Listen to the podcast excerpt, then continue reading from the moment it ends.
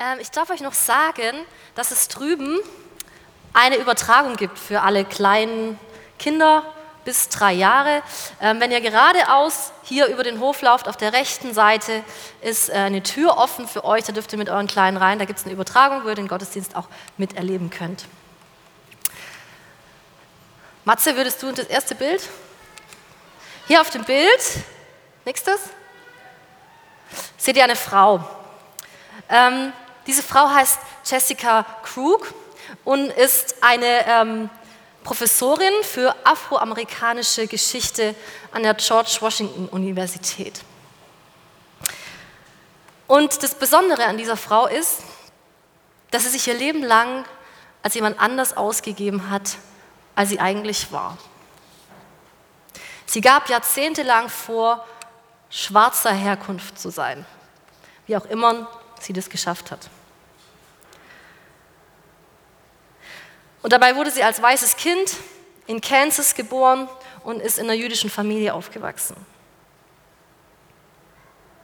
Mit dieser Lüge hat sie sich anfangs irgendwie bessere Karrierechancen ähm, ausgemalt ähm, und irgendwann kam sie dann nicht mehr raus. Jetzt gab sie Folgendes über einen Blogpost bekannt. Da schreibt sie, für den größten Teil meines Erwachsenenlebens ist jede Bewegung, die ich gemacht habe, jede Beziehung, die ich aufgebaut habe, im giftigen Boden der Lügen verwurzelt. Jede Freundschaft, jeder Erfolg, jede Beziehung, alles, alles, ihr ganzes Leben auf einer Lüge aufgebaut. Bricht jetzt in sich zusammen, weil es nicht echt war.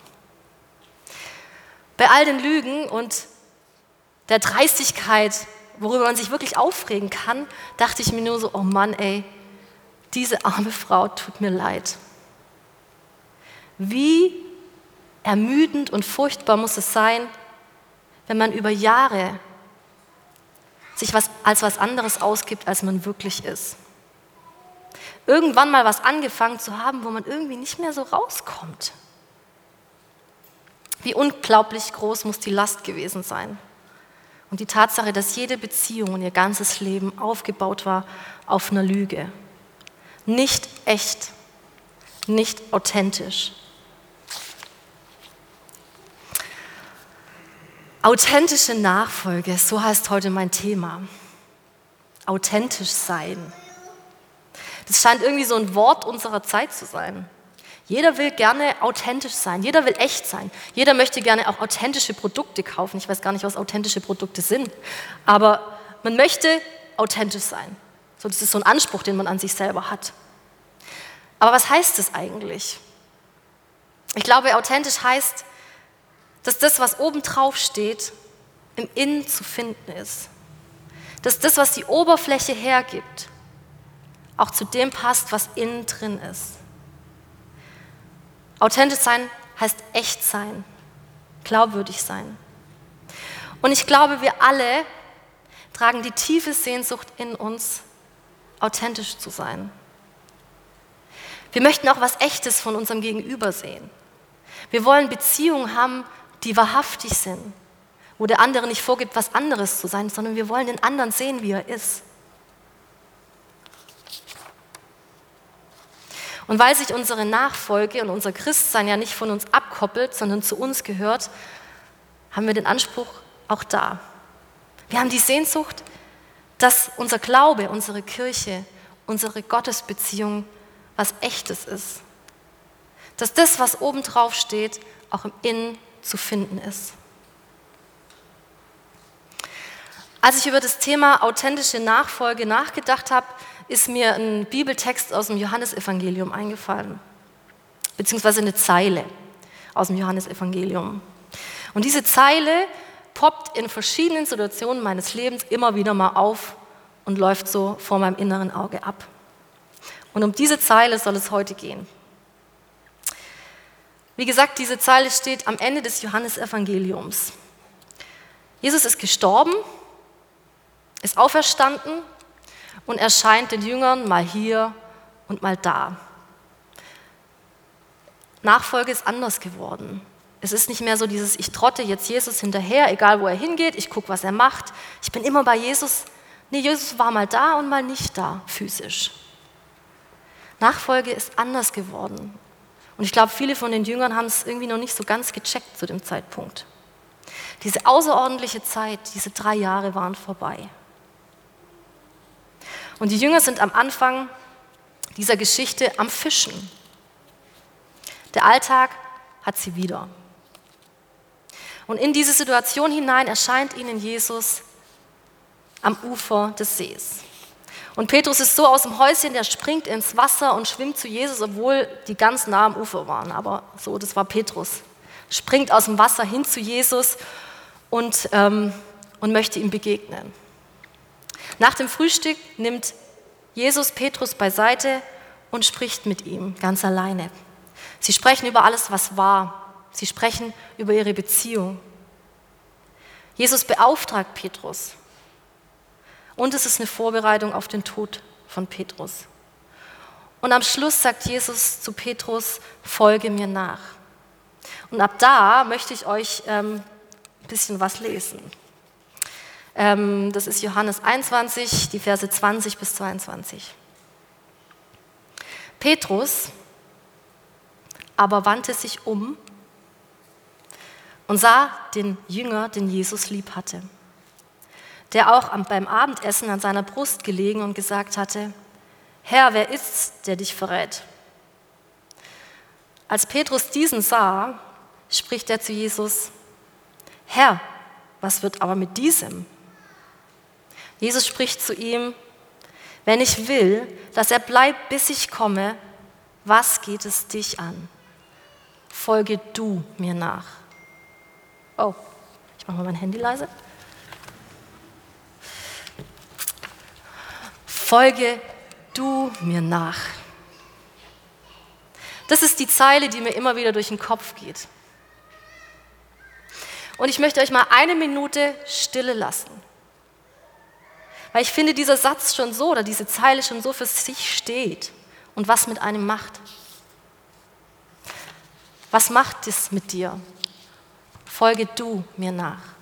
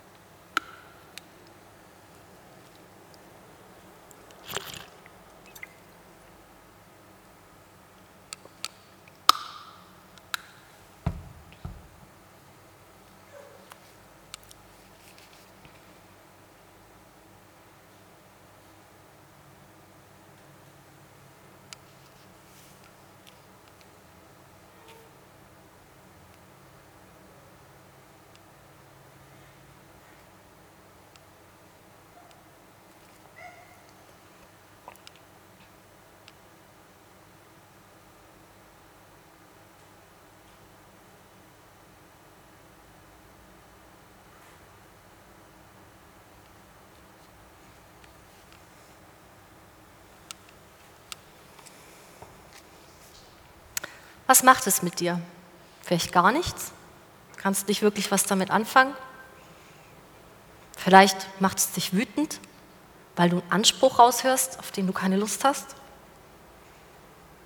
Vielleicht bist du ganz aus dem Häuschen und könntest uns hier viele Geschichten deiner Nachfolge erzählen. Und vielleicht macht es dich einfach traurig, weil du sagst, das mit der Nachfolge, das bleibt für mich irgendwie immer so ein undurchsichtiges Ding. Und so wirklich echt und authentisch fühlt sich's nicht an. Ich habe mich gefragt, warum mir der Satz so irgendwie am Herzen liegt. Und ich glaube, das ist ein Satz, der mich herausfordert. Es ist ein Satz, der mich herausfordert, mich mit meiner Nachfolge ganz persönlich zu beschäftigen. Und ich glaube, weil ich dieses Du dick und fett vor mir geschrieben sehe. Ich habe drei Punkte. Es fordert mich heraus, in Verbindung zu bleiben mit dem, dem ich folge. Es fordert mich heraus, anders zu sein und andere anders sein zu lassen. Und es fordert mich heraus, mich mit mir und meinem Innersten auseinanderzusetzen. Der erste Punkt, es fordert mich heraus, in Verbindung zu bleiben mit dem, dem ich folge. Petrus aber wandte sich um und sah den Jünger folgen, den Jesus lieb hatte, der auch beim Abendessen an seiner Brust gelegen und gesagt hatte, Herr, Herr wer ist's, der dich verrät? Bisschen witzig ist die Situation ja schon. Jesus nimmt sich Zeit nur für Petrus. Er nimmt ihn beiseite, er spricht mit ihm über ihre Beziehung. Er beauftragt ihn mit einem wirklich wichtigen Auftrag. Und was macht Petrus? Er dreht sich um. Und was ist mit dem, mit dem Johannes? So, das ist der Jünger, den Jesus liebte, das weiß man. Also so beschreibt er sich selber. Und Jesus sagt, Mann, Petrus, selbst wenn ich die abgefahrensten Sachen mit ihm vorhabe, dann kann es dir egal sein. Hier geht es um dich und um mich. Wenn wir uns Gedanken über authentische Nachfolge machen, dann steht dieser Satz ganz am Anfang. Dieser Satz, diese Aufforderung, folge du mir nach. Und was sie mit dir macht, nicht mit jemand anders. Diese Aufforderung klingt erstmal so ein bisschen streng und vielleicht war sie auch so gemeint, aber ich glaube, dahinter steckt ein tiefer Wunsch von Jesus. Er sagt, die Nachfolge beginnt mit dir und mir und mit niemandem sonst. Alles ist ein Resultat aus dieser Beziehung. Wenn wir jemandem nachfolgen, dann bedeutet es, wir geben mit jemandem eine Verbindung ein, die unser Leben prägt, das ist ein Miteinander, ein Aufeinander hören, austauschen, zusammenbleiben. Aber wann haben wir jetzt den Status erreicht, wo man sagen kann, jetzt ist es echt, jetzt ist es authentisch, jetzt bin ich echt in Verbindung mit dem Herrn Jesus. Ich möchte euch da eine kleine Geschichte von mir erzählen, die ich so das letzte halbe Jahr erlebt habe. Es gibt so Entscheidungen, die trifft man aus dem Bauch heraus. Es gibt Entscheidungen, die trifft man aus einer Kurzschlussreaktion heraus. Und es gibt Entscheidungen, da weißt du, ich muss das jetzt machen. Das ist jetzt das, was ich tun soll. Und so war es bei mir auch, als ich entschlossen habe, ähm, nochmal dieses Jahr in die GL zu gehen. Und ich habe diese Entscheidung getroffen mit einer tiefen Gewissheit, dass ich einen Auftrag habe. Ich hatte so ein großes Ja dafür. Und ich wusste, alles das kann ich nur machen, wenn ich in Verbindung bleibe mit Jesus. Ich selber kann es nicht machen. Ich kann keine Gemeinde leiten. Und direkt nach dieser Entscheidung und dem Frieden und der Hoffnung kam Corona. Und ganz schnell wurde dieses Wissen, dass ich diese Verbindung brauche wie nichts anderes für diese Aufgabe, überdeckt mit dem dringenden Wunsch und dem Bedürfnis zu funktionieren. Wie machen wir das? Wie binden wir alle ein? Wo gehen wir hin? Wer macht was? Welche Räume können wir nutzen? Wie ist es mit den Hygieneverordnungen? Wie vergessen wir die nicht? Und dann merkst du irgendwann, wie du immer frustrierter wirst, wie die Energie schwindet, weil der Fokus auf dem Drumherum liegt und nicht mehr auf dem Warum. Und irgendwann habe ich innerlich ein lautes Stopp gehört. Als würde Jesus zu mir sagen, es gibt viel zu tun und es ist auch alles wichtig. Aber lass das zwischen uns der Grund dafür sein. Dein Warum. Lass das zwischen uns der Anfang von allem sein. Nicht irgendwo am Ende hingeklatscht. Schau mich an. Folge mir nach und lass alles andere daraus resultieren. Es geht also nicht um den Beziehungsstatus, check. Beziehung hat nichts mit Statik zu tun. Nichts, was man erreichen kann. Sie ist ein immerwährender Prozess und sie braucht die Zuwendung des einen Individuums zum anderen. Echte Nachfolge ist für mich, sich immer wieder der Zuwendung, die Jesus uns entgegenbringt, zuzuwenden. Und es geht nicht darum, dass plötzlich alles andere egal ist. Es geht nicht darum, dass die Gemeinschaft egal ist oder dass wir aus dem Blick verlieren, dass wir eine Verantwortung haben für die Gemeinde, für die Welt, für die Stadt. Die Nachfolge verbindet uns ja auch. Wir haben gemeinsame Werte, wir haben gemeinsame Ziele. Jesus beauftragt Petrus ja auch an dieser Stelle.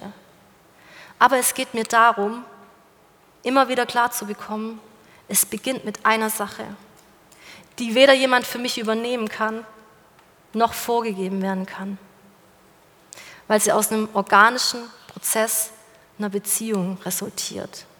Ich wende mich dir zu, Jesus, immer und immer wieder. Und hieraus soll alles andere resultieren. Und wie diese Zuwendung aussieht, es kann beim Einzelnen unter Umständen anders aussehen. Mein zweiter Punkt, der Satz fordert mich heraus, anders zu sein und andere anders sein zu lassen. Wenn man den Text so liest, dann könnte man auf die Idee kommen, dass da zwischen Petrus und Johannes irgendwie was am Laufen war. Dass die irgendwie so ein Battle hatten, wer, wer hat so den besseren Draht zu Jesus? Gab es da vielleicht versteckt manchmal ein Augenrollen mit dem eigentlichen Wunsch, ich wäre Jesus auch gern so nah wie der? Könnte vielleicht sein. Auf irgendeine Weise scheint sich dieser Petrus mit dem Johannes verglichen zu haben. Johannes, der Jünger, den Jesus liebte, der seinen Kopf an die Schulter legen durfte bei Jesus beim Abendmahl. Und als Jesus starb, war es Johannes, der am Fuß des Kreuzes war. Es war Johannes, der sich um seine Mutter, dem, dem Jesus seine Mutter anvertraut hat. Dieser Johannes war scheinbar jemand, der war Jesus ganz nah. Und wenn man von draußen drauf schaut, hätte man vielleicht gesagt, ja, die beiden, die haben echt irgendwie was Besonderes. So sieht wahre Freundschaft aus. Das ist was Echtes, das ist was Authentisches. Und auf der anderen Seite ist Petrus, der leidenschaftlich für Jesus einsteht, der das Ohr des Wachmannes abschlägt, als Jesus verhaftet wird. Der sagt, wenn du stirbst, dann gehe ich mit dir in den Tod. Und als er dann die Chance hatte, für Jesus einzustehen, ist er eingeknickt. Nicht besonders authentisch, oder? Vielleicht sind es die Gedanken, die Petrus gerade in dem Moment durch den Kopf gehen, als er sich umdreht. Äh, hast du mit dem nicht irgendwie was, was mehr ist? Was kriegt der dann für einen Auftrag? Hat der es nicht mehr verdient? Kennst du solche Gedanken? Ich hatte von klein auf eine Freundin, und die war ganz offensichtlich auf die natürlichste Art und Weise ein Herz und eine Seele mit Jesus. Und ich hatte den Eindruck, egal was ich mache, egal wie ich mich anstrenge, ich schaffe es nie, das zu erreichen, was sie scheinbar erreicht hat. Und hat sich tatsächlich so angefühlt, als würde sie am Kopf, mit dem Kopf an der Schulter von Jesus lehnen. Auf der einen Seite ist es total inspirierend und auf der anderen Seite kann es auch ganz schön frustig sein. Immer konfrontiert zu sein mit jemandem, der ganz offensichtlich verbunden ist. Und du fühlst dich daneben immer ein klein bisschen weniger nah und ein klein bisschen weniger echt. Aber je älter ich geworden bin, desto bewusster wurde mir eine Sache, dass ich eine andere Beziehung zu Jesus habe als sie.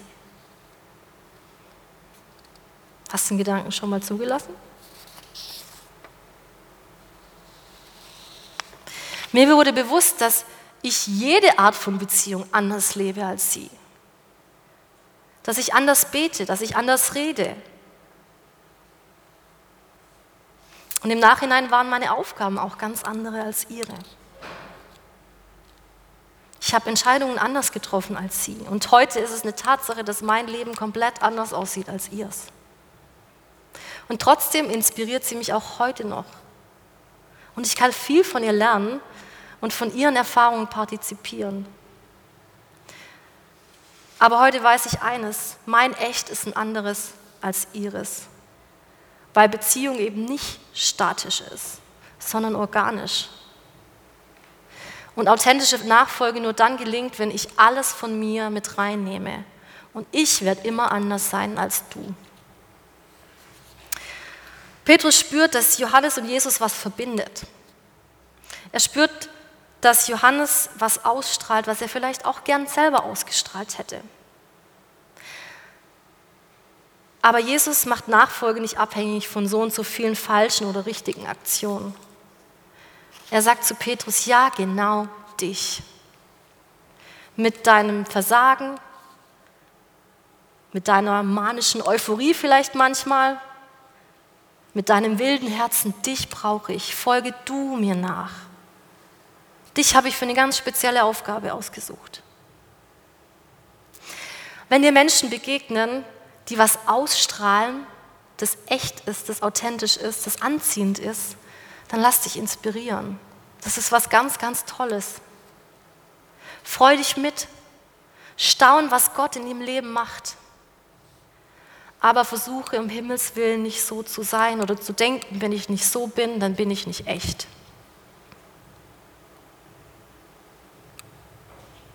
Aber dieses Anderssein ist auch herausfordernd. Das heißt nämlich, authentische Nachfolge gibt es nicht von der Stange.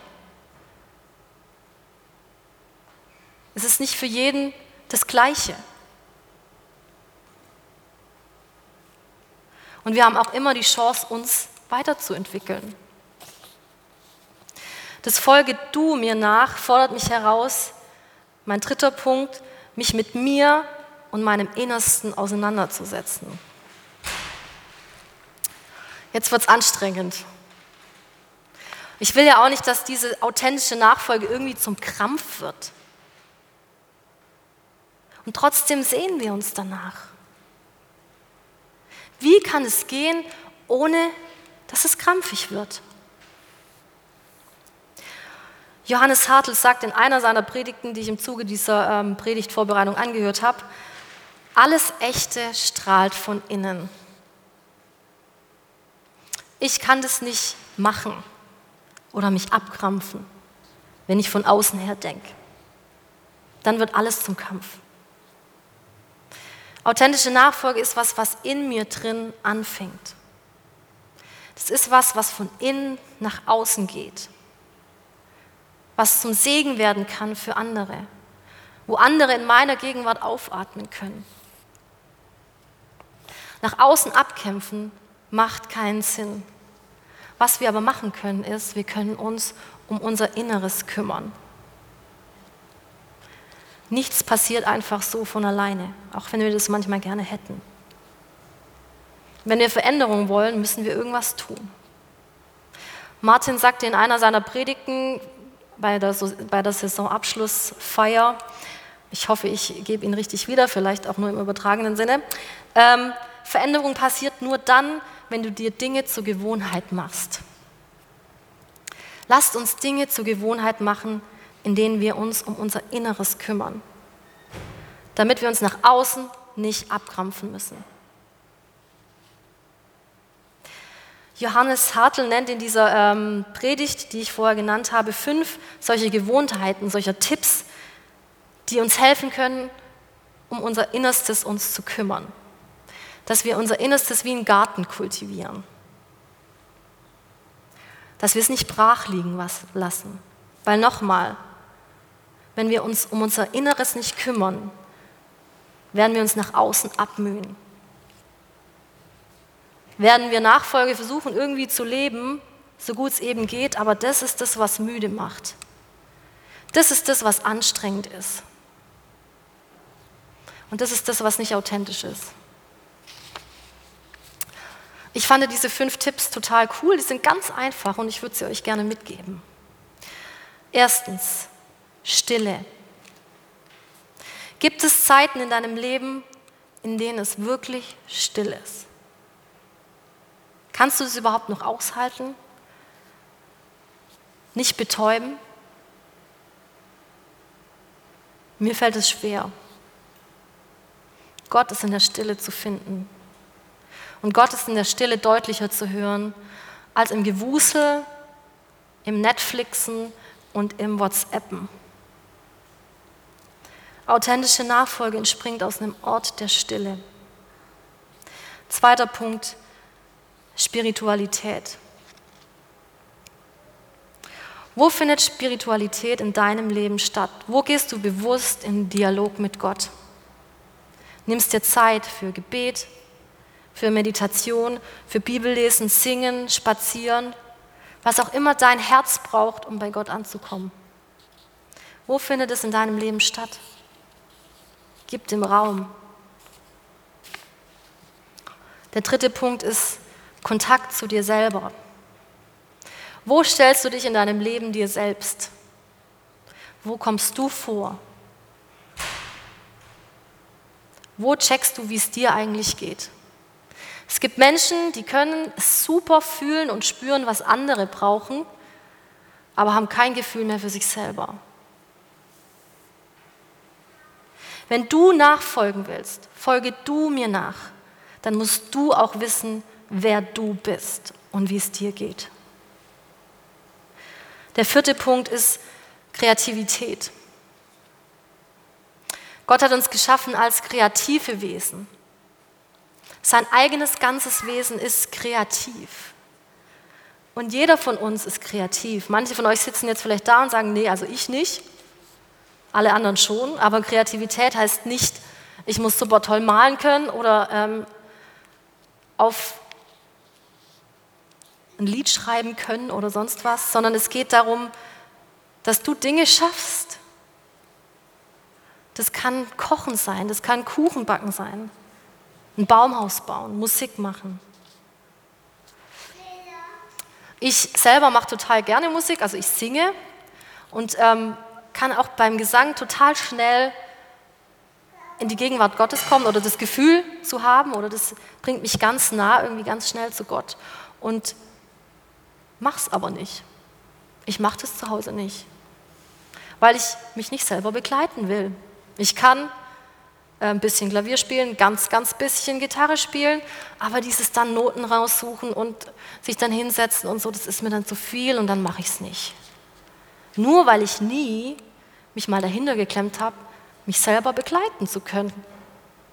Wie einfach das wäre, mal Zeit für mich und tatsächlich zu sagen, nee, ich möchte es jetzt lernen. Ich möchte es lernen, mich hinsetzen zu können mit einer Gitarre und einfach jedes x-beliebige Lied zu begleiten.